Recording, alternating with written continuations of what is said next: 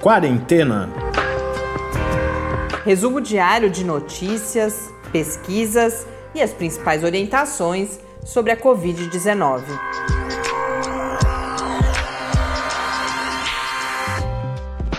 Quarentena, dia 197. Olá, começamos agora nosso centésimo, nonagésimo sétimo encontro e também mais uma semana aqui no Quarentena. Eu sou Mariana Petson. E eu sou Tarso Fabrício. Hoje, já com entrevista, mais uma oportunidade de conhecermos resultados de pesquisas sobre a Covid-19 realizadas aqui no Brasil. E eu volto a conversar com a Marjorie Pontelli, que é agora pós-doutoranda, concluiu recentemente o seu doutorado. A gente conversou logo no início, quem nos acompanha há mais tempo talvez lembre quando começamos a falar sobre a complexidade da nossa resposta imune, não só no contexto da Covid-19, mas em geral. A gente teve a chance de conversar com a Marjorie e ela agora integra um time de pesquisadores que publicou os resultados de um estudo que verificou a capacidade do SARS-CoV-2 de infectar diferentes tipos de linfócitos, que são células importantes do nosso sistema de defesa, e a gente entende na entrevista um pouco melhor como que a pesquisa foi realizada e também possíveis implicações desses resultados.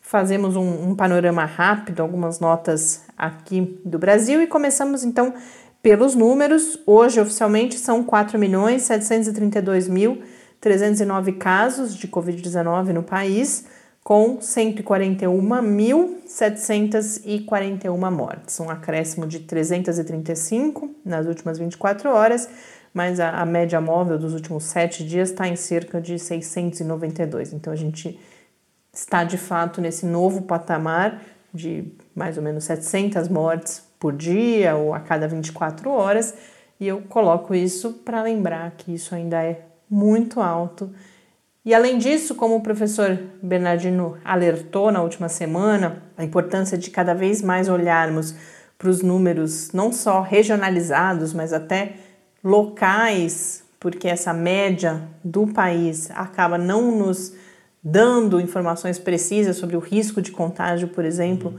em cada lugar em que estamos. Eu começo a partir de hoje a trazer alguns números aqui dos estados brasileiros. Ao longo da semana a gente cobre todos os estados. Então, hoje eu trago os números de Acre, Alagoas, Amapá e Amazonas. No Acre, nas últimas 24 horas, foram 149 novos casos, duas mortes, um total de 656 pessoas mortas desde o início da pandemia no Acre. Em Alagoas, 187 novos casos nas últimas 24 horas, seis mortes em um total de 2.044 mortes no estado de Alagoas. No Amapá foram 88 novos casos nas últimas 24 horas, três mortes em um total de 702 mortes. E no Amazonas, que foi um estado que sempre chamou bastante atenção pela tragédia que vimos acontecer em Manaus e comentamos no final da semana que houve uma retomada do fechamento de serviços não essenciais, bares, restaurantes e alguns outros, justamente porque quando a gente olha os dados do Amazonas, você vê claramente os casos e os óbitos subindo nas últimas duas semanas epidemiológicas, depois de um período aí de primeiro queda, depois um platô um pouco mais baixo, mas claramente agora nas duas últimas semanas há um crescimento de casos e óbitos nas últimas 24 horas, então, no Amazonas foram 964 novos casos, 22 mortes e um total de 4.022 pessoas mortas desde o início da pandemia. Falando aqui do país, a gente teve no final da semana mais uma, um triste episódio do desgoverno durante a pandemia. O jornal Estado de São Paulo vazou um documento de trabalho do Ministério da Saúde falando na realização de um dia D contra a Covid, inicialmente previsto para 3 de outubro, mas desde que o jornal uh, fez essa reportagem, houve uma Primeiro, o, o, ministro Pazuello disse que não era bem assim, que esses planos já tinham sido deixados de lado. Eu já falo um pouco qual é a polêmica dos planos, portanto, não, não sabemos mais se permanece essa data do dia 3 de outubro, mas fato é que esse dia D, que seria um dia com as unidades básicas de saúde eh, fazendo atividades diferentes da, da, das rotineiras, de distribuição de cartazes, ele até aí tudo bem, fala assim, prevenção uh, precoce da doença, a importância de você, ao ter os sintomas, procurar os serviços médicos, tudo isso é importante, sem dúvida nenhuma, mas esse dia D incluía a distribuição de um chamado kit COVID, que obviamente, como vocês já podem imaginar, inclui todos aqueles remédios que em diferentes momentos fizeram parte de forma absurda do, do, do, discurso do governo federal e não só, mas também de estratégias de suposto enfrentamento à pandemia, que são justamente a cloroquina, a hidroxicloroquina, a azitromicina e a ivermectina, que hoje não só são substâncias que não tiveram a sua eficácia comprovada, como muito pelo contrário, vão se acumulando as evidências de que não há uma ação significativa no combate à doença. Então, é realmente lamentável. Junto a isso, eu, aproveitando esse debate, eu resolvi trazer aqui algo que já está, hoje em dia já pode ser considerado velho, mas é de 19 de setembro, então um pouco mais de 10 dias, que foi toda uma polêmica sobre a resposta brasileira que ficou em evidência no The Lancet, que é um dos principais periódicos uh, médicos. Eu já conto sobre isso, mas antes a gente tem uma notícia minimamente positiva de que há finalmente uma medida provisória em análise pelo Congresso Nacional que autoriza a adesão brasileira à COVAX, que é aquela grande aliança hoje coordenada pela Organização Mundial da Saúde, envolvendo as nove vacinas que estão em fase mais adiantada de testes, então havia já a declaração de interesse do Brasil, mas agora uma medida provisória que autoriza o governo a aderir e, além disso, acompanhada de uma outra medida provisória que libera recursos da ordem de 2,5 bilhões de reais para que o Brasil possa arcar com a quantia prevista para essa adesão.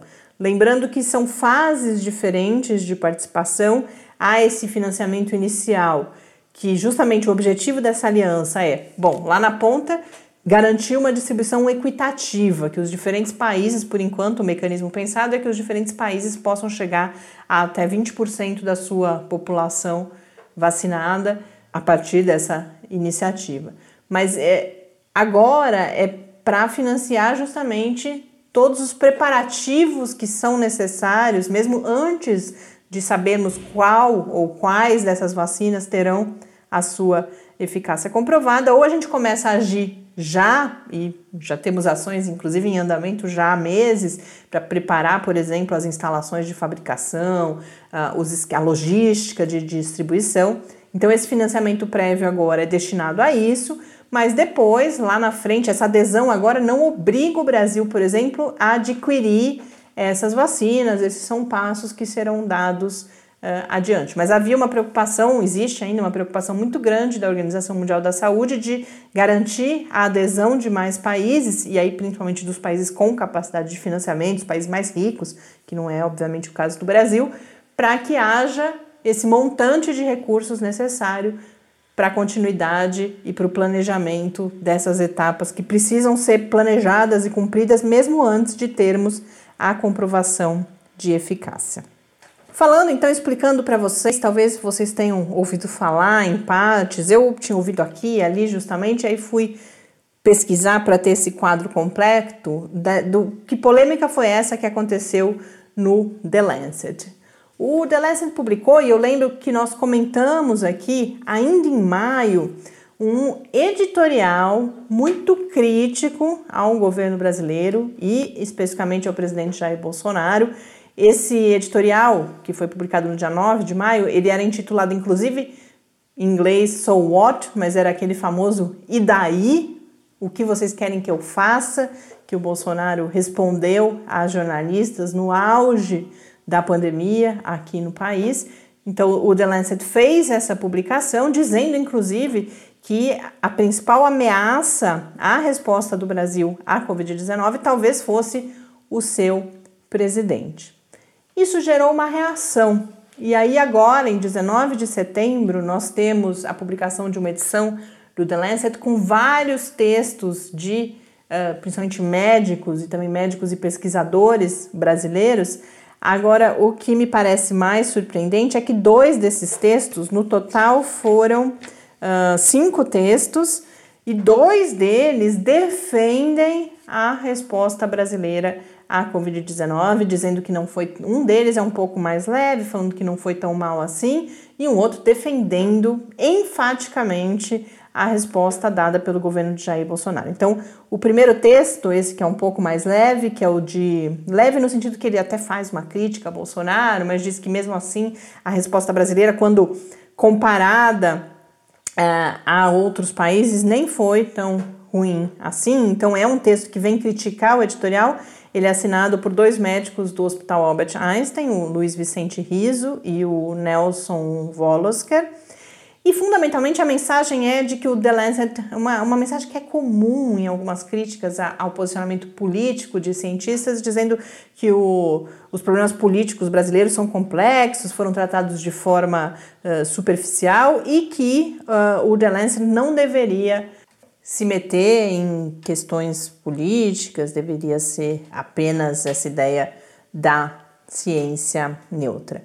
Agora, o segundo texto, que é assinado por um conjunto de pesquisadores, vários deles, inclusive de Porto Alegre, da Universidade Federal de Ciências da Saúde de Porto Alegre, defende explicitamente e enfaticamente o governo Bolsonaro e parte da ideia de que o que ele disse foi que o lockdown seria inefetivo e terrível para a economia e que isso é fato. Vão citar, inclusive, estudos que mostraram supostamente que o, o lockdown não traz resultados de proteção contra a transmissão. Agora, é um, é um tom até um pouco infantil do texto, porque vai. Fala inclusive que a resposta do, do Reino Unido não é exemplar e que o The Lancet, que é britânico, deveria antes criticar o seu próprio país do que vir criticar o Brasil. Então, isso foi algo que pegou muito mal, gerou repercussão aqui no Brasil. Inclusive, aí tem as respostas. Quem que são ah, os pesquisadores? Esses é um conjunto maior. Quem, o, a gente vai procurar e vai falar o nome de todos aqui. É, o nome é que aparece. É, o nome que aparece é de Mauro Pontes e Júlio Pereira Limo, Lima, que são justamente da Universidade Federal de Ciências da Saúde de Porto Alegre, mas é tal e aí depois vem mais um, um conjunto de assinaturas. A gente vai disponibilizar, na verdade uhum. vocês podem ver lá no Quarentena News, a gente vai disponibilizar esse o editorial original e a partir do editorial original tem lá o linked artigos ligados, né? E que aí dá para ter acesso a todos esses textos com as suas uh, assinaturas. E aí nós temos as, as, respostas. Então, um primeiro texto que também é de um conjunto de pesquisadores de Porto Alegre, então provavelmente são pessoas que já têm aí uh, um diálogo né, com os primeiros uh, autores e que vai. Uh, esse primeiro texto parte dessa questão, bom, The Lancet seria um lugar para a política? E aí eles respondem, falando inclusive da responsabilidade médica. Então eh, eu, eu cito agora numa tradução minha, né, o texto original é em inglês, que eles dizem que os médicos devem fornecer a sua voz crucial a decisões que possam ter consequências para os seus pacientes. Então, que não só essa relação entre medicina e política não seria deletéria, mas que ela é inclusive necessária.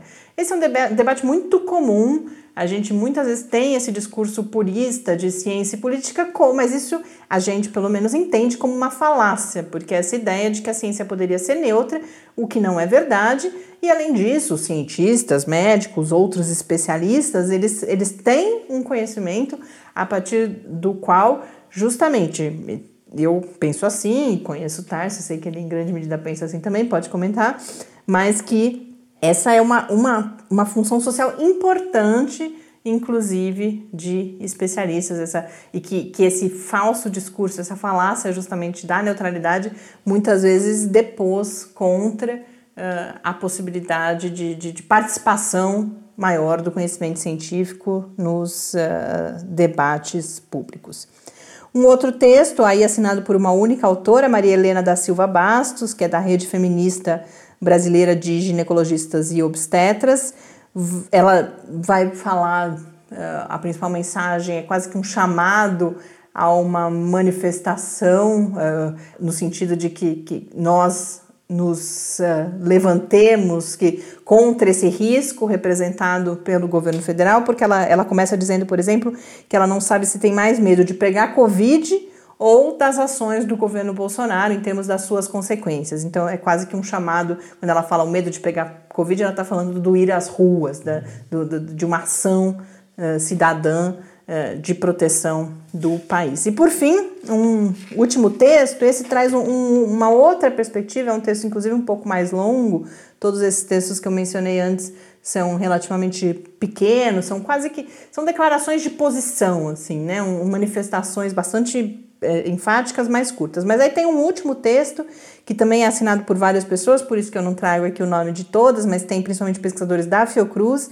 da Universidade Federal da Paraíba e da USP, que a ênfase é mostrar um, um panorama mais uh, ecológico e mais integrado entre questões de saúde humana, animal e ambiental no Brasil e como isso nos coloca em risco, inclusive não só neste momento, mas de emergência de outras doenças, as chamadas zoonóticas, né, ou zoonoses que, que tem essa origem de em vírus, por exemplo, que saltam de animais para seres humanos e toda a questão ambiental envolvida que a gente já falou não só aqui, mas até em, em, na live que realizamos com virologistas, que é quanto mais você vai aproximando esse ambiente natural através da, da expansão urbana, da, da, degradação justamente desses ambientes naturais, você a aumenta. Própria, a própria expansão da fronteira agrícola também causa esse tipo de coisa. E aí, por que, que eles ligam isso com o editorial? Porque eles vão falar, então, primeiro, da, de perda de biodiversidade e, e esse aumento do risco de doenças infecciosas, mas aí vão trazer a ênfase na flexibilização recente das leis de proteção ambiental, o desmanche, o que eles chamam de desmanche de instituições dedicadas a essa proteção ambiental e, junto com isso, a falta de consideração pelas evidências científicas que mostram todos esses riscos. E aí pedem enfaticamente a existência de um sistema integrado de monitoramento fundado na colaboração entre setores justamente de saúde ambiental, animal e humana. Então, traz esse, esse outro lado dos riscos, que não é esse risco agudo só, digamos, neste momento de pandemia, mas mostram que essa é uma crise com múltiplas facetas, múltiplas facetas inclusive, e que tem uma dimensão crônica e que é necessário eh, agir com urgência para que evitemos outras situações como uh, essa no futuro.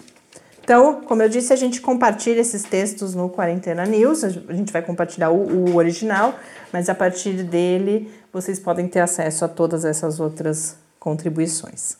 E agora vamos falar de algo então positivo aqui no Brasil, mais um resultado importante de pesquisa brasileira sobre a Covid-19, que foram estudos realizados mais uma vez na Faculdade de Medicina de Ribeirão Preto, da USP, e que identificaram como o novo coronavírus é capaz de infectar e levar à morte diferentes tipos de linfócitos, que são células uh, do nosso sistema de defesa. Eles fizeram uma série de experimentos diferentes uh, para chegar a esses resultados e falam, inclusive, em possíveis implicações, que, claro, demandam ainda mais pesquisa, mas sequelas, por exemplo, que podem acontecer no nosso sistema de defesa. E para compreender melhor esse estudo, eu conversei com a Marjorie Cornejo Pontelli, que era doutoranda né, junto a essa equipe da, da Faculdade de Medicina de Ribeirão Preto.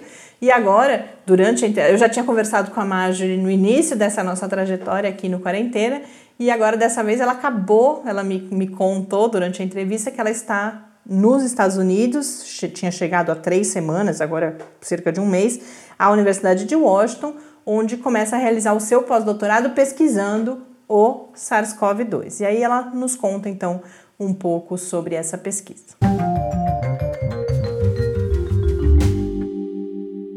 Marjorie, eu fico muito feliz da gente poder voltar a conversar aqui no Quarentena. Agradeço você ter aceito mais uma vez o nosso convite. Agora para falar sobre a pesquisa que vocês realizaram e que agora há um artigo em análise já publicado como pré-print que mostra a capacidade do vírus de infecção e de danos, né, de levar à morte diferentes tipos de linfócitos que são células do nosso do sistema de defesa do organismo. Então, para a gente começar, gostaria que você falasse um pouco dos linfócitos, de, de qual é o, o papel deles no nosso organismo, que, que diferentes tipos são esses, diferentes funções que essas células têm, para a gente, então, depois, quando falar da pesquisa propriamente dita, poder já ter mais clareza do ataque a, a células que têm qual função no nosso organismo que a gente está falando. Bom, sobre o papel dos linfócitos no nosso organismo, os linfócitos são células do nosso sistema imune, ou seja, o papel delas é defender o nosso corpo do ataque de patógenos, como as bactérias ou os vírus, e também de nos proteger de células anormais, como células que estão infectadas ou células cancerosas. Os linfócitos que nós temos no nosso sangue, né, um deles é o linfócito B, que ele possui anticorpos, que também são chamados de imunoglobulinas na superfície da célula e esses anticorpos, eles reconhecem características específicas dos patógenos. Portanto, cada linfócito B possui um único tipo de anticorpo que reconhece uma determinada parte do patógeno. A função desse linfócito B, ela ocorre uma vez que ele reconhece aquela parte específica do patógeno. Então, nesse momento, a célula se multiplica bem rapidamente e ele vira ou uma célula plasmocitoide, que é uma célula que secreta anticorpos, ou ele se torna uma célula B de memória, que é uma célula que fica circulando tempos depois que o patógeno já foi eliminado. Então, assim, o nosso corpo consegue reconhecer, né, essa célula B de memória, ela consegue reconhecer o patógeno mais, rapide, mais rapidamente num eventual reencontro. Outro tipo de linfócito que nós temos é o linfócito T. Esse linfócito, ele possui moléculas ativadoras únicas na sua superfície, da mesma forma que os linfócitos B possuem anticorpos únicos na membrana. Então, os linfócitos T são divididos em dois tipos e são de acordo com a categoria, de acordo com a categoria que o receptor, de receptor que eles possuem na membrana. Nós temos os, os linfócitos T que têm receptores CD4 ou linfócitos T que têm receptores CD8. Os linfócitos TCD4, quando eles são ativados, eles se tornam linfócitos auxiliadores. Então, muitas células do nosso sistema imune dependem dessas células para fornecer sinais para ativar essas células, inclusive os linfócitos CD8. Então, com a ajuda dos linfócitos CD4, os linfócitos CD8 eles são ativados e se multiplicam também bem rapidamente e se tornam os linfócitos T citotóxicos. Os linfócitos T citotóxicos, eles destroem células que estão infectadas. Então, além dos linfócitos que nós buscamos, né, que nós estudamos, nós também buscamos nos monócitos, que são células que também são encontradas no sangue. Então, quando esses monócitos entram nos tecidos, né, eles são chamados macrófagos e eles fazem parte do sistema imuninato, que é a nossa primeira linha de defesa do organismo. Então, eles reconhecem os patógenos, internalizam eles e digerem eles no interior da célula. Então, além disso, esses macrófagos eles também liberam citocinas, que são moléculas que sinalizam para o resto do sistema imune começar a responder ao intruso né, através da inflamação. E também essas moléculas acabam atraindo mais células até o local da, da infecção.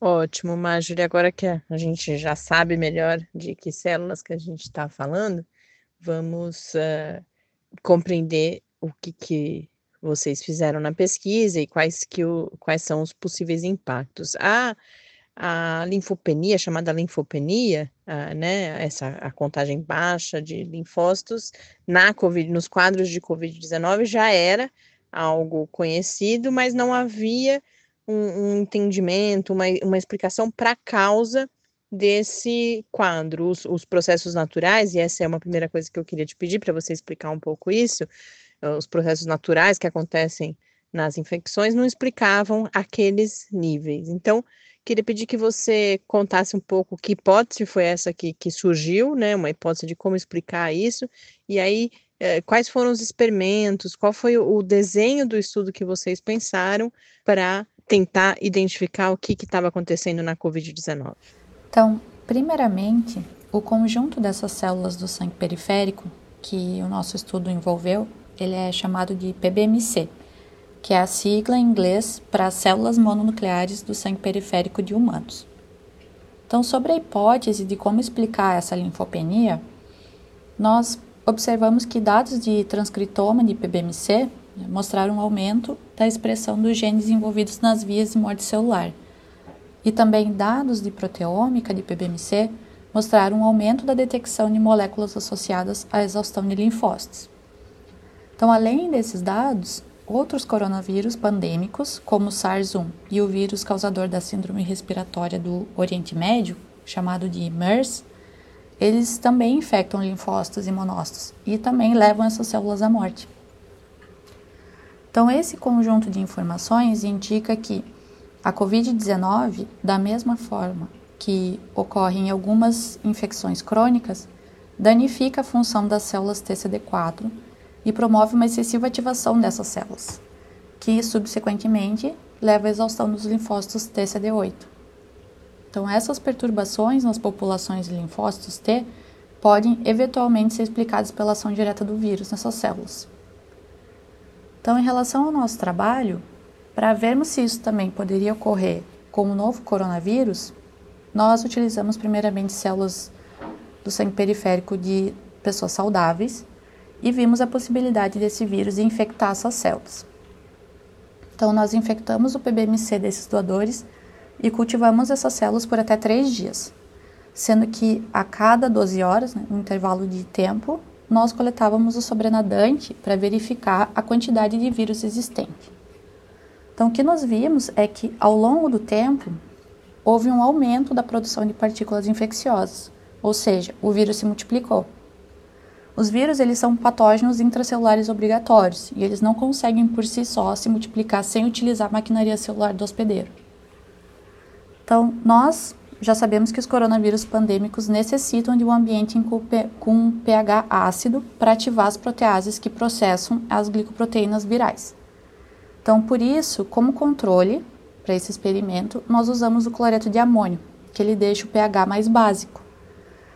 E ele serve tanto de controle para a entrada do vírus quanto para a saída do vírus. E avaliamos que é, avaliamos em dois horários diferentes, né? Que na cultura desses PBMCs que foram tratados com cloreto de amônio, não foi possível observar o aumento de partículas virais infecciosas, mostrando que o aumento que nós observamos foi pela infecção ativa dessas células. E uma vez que o, o PBMC é um conjunto de células, né, nós buscamos saber quais eram os tipos de células que estavam infectadas. Então, nós vimos que eh, nós vimos tanto por imunofluorescência quanto por citometria de fluxo que as células que possuíam antígenos virais eram os monócitos, os, os linfócitos B e os linfócitos T, CD4 majoritariamente. Então, como nós vimos que os linfócitos também eram infectados, nós avaliamos a exposição das, da fosfatidilcerina na membrana plasmática, que é uma das características exibidas em células que estão em processo de morte celular. E após 24 horas de infecção, nós observamos que na cultura do PBMC que havia sido cultivado com o vírus, os linfócitos TCD4 e TCD8 apresentavam um forte aumento na expressão desse marcador de morte celular na superfície da célula, quando em comparação com os PB, aos PBMCs dos mesmos doadores, mas não infectados. Então, isso sugere fortemente que a presença do vírus nessa cultura induziu a morte desses linfócitos. Marjorie, eu queria agora falar um pouco sobre possíveis implicações disso que vocês puderam perceber depois numa pergunta mais para frente de forma mais geral, em possíveis sequelas no sistema, no nosso sistema de defesa e como averiguar isso, mas tem um resultado específico que eu queria começar conversando com você, que é sobre justamente o efeito sobre os linfócitos B, que tem um papel importante na produção de anticorpos. E aí vocês levantam a hipótese de que isso poderia, por exemplo, explicar ah, alguns resultados relativos à produção de anticorpos nos quadros de Covid-19. Você pode explicar um pouco para a gente, então, é, essa relação entre os linfócitos B e anticorpos e quais são as hipóteses que, que surgem a partir desse primeiro resultado que vocês obtiveram no que diz respeito à produção de, de anticorpos, ao quadro, né, de eh, esses resultados sobre anticorpos que já, já se tem obtido em diferentes uh, pacientes com Covid-19. Então, as células B são aquelas células que, quando elas são ativadas, elas se transformam ou em célula plasmastoide, que vai secretar uma grande quantidade de anticorpos, ou ela vai se transformar em linfócito B de memória, que é aquele que nos protege de uma infecção subsequente. É, os nossos achados em relação à célula B foi que a frequência de células positivas para o vírus na infecção in vitro ela é menor que a frequência encontrada em pacientes. E essa diferença ela pode ser explicada provavelmente por uma via de entrada alternativa que foi descrita para o SARS-1, que utiliza o receptor que reconhece a porção FC de anticorpos. O que isso quer dizer? O vírus que ele foi reconhecido por anticorpo, mas de uma forma não neutralizante, ele pode ser reconhecido por esse receptor e entrar nessas células que têm esse receptor, como as células B.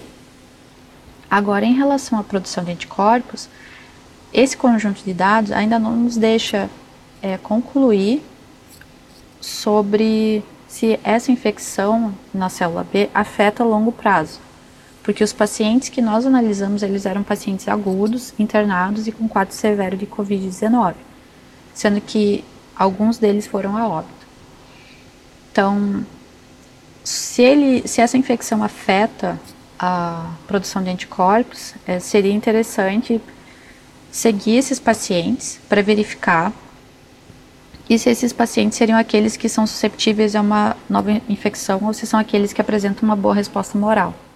Marjorie, um outro aspecto que foi destacado na, na primeira divulgação do, dos resultados de vocês é, ah, portanto, e que está relacionada com essa resposta anterior, é a possibilidade de sequelas nos mecanismos de defesa, no sistema imune. Então, fala-se, inclusive, por exemplo, na possibilidade de, de instalação de infecções oportunistas nos pacientes enquanto hospitalizados, e eu fico pensando, inclusive, se vocês estão falando em algo, em algum efeito mais duradouro.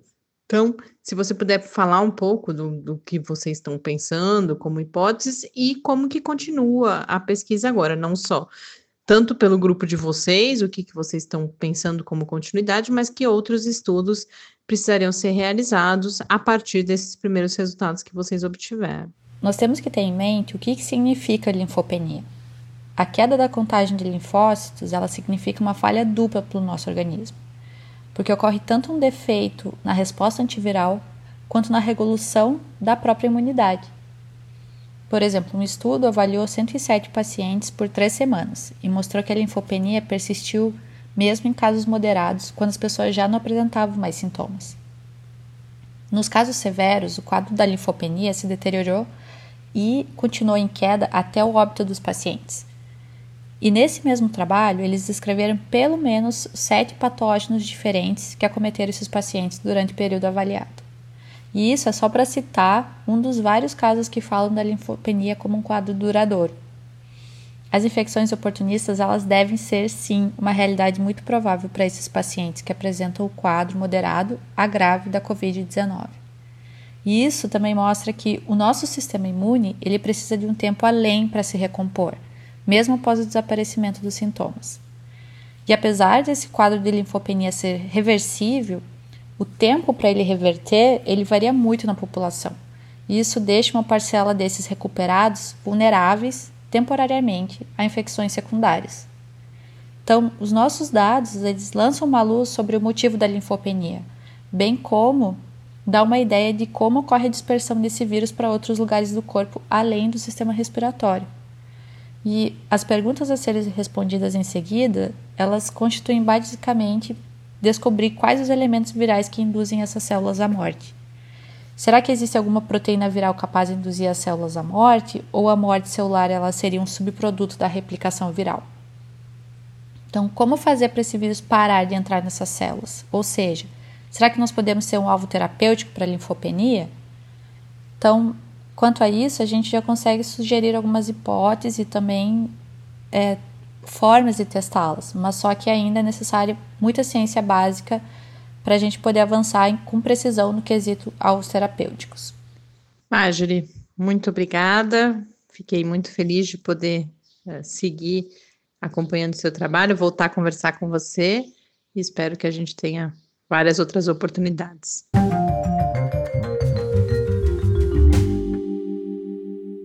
De volta aqui uh, ao Quarentena. Antes de encerrar, como é começo de semana, quero fazer um convite enfático a que escrevam para a gente, mandem as suas contribuições, sugiram temas. Vocês podem falar conosco no podcast quarentena@gmail.com ou no Twitter em quarentenacast. Nossa live essa semana no Quarentena ao Vivo acontece na sexta-feira, dia 2 de outubro, às 4 horas da tarde nós falamos sobre o que já se sabe sobre cérebro e Covid-19, os impactos neurológicos da doença, com especialistas da Universidade Federal do Rio de Janeiro e da Universidade de Brasília. Então, sexta-feira, às 4 horas da tarde. Um grande abraço e boa semana para todo mundo e até amanhã. Até amanhã. Quarentena é uma realização do Laboratório Aberto de Interatividade para Disseminação do Conhecimento Científico e Tecnológico da Universidade Federal de São Carlos, o LAB da UFSCar, do Centro de Desenvolvimento de Materiais Funcionais, CDMF, e do Centro de Inovação em Novas Energias, o CINE. Pauta, produção e apresentação: Mariana Pezzo e Tárcio Fabrício. Arte e design de Henrique Mateus. Desenvolvimento web, Eduardo Martins. Edição de áudio, Lucas Stefanuto. Apoio Fundação de Amparo à Pesquisa do Estado de São Paulo.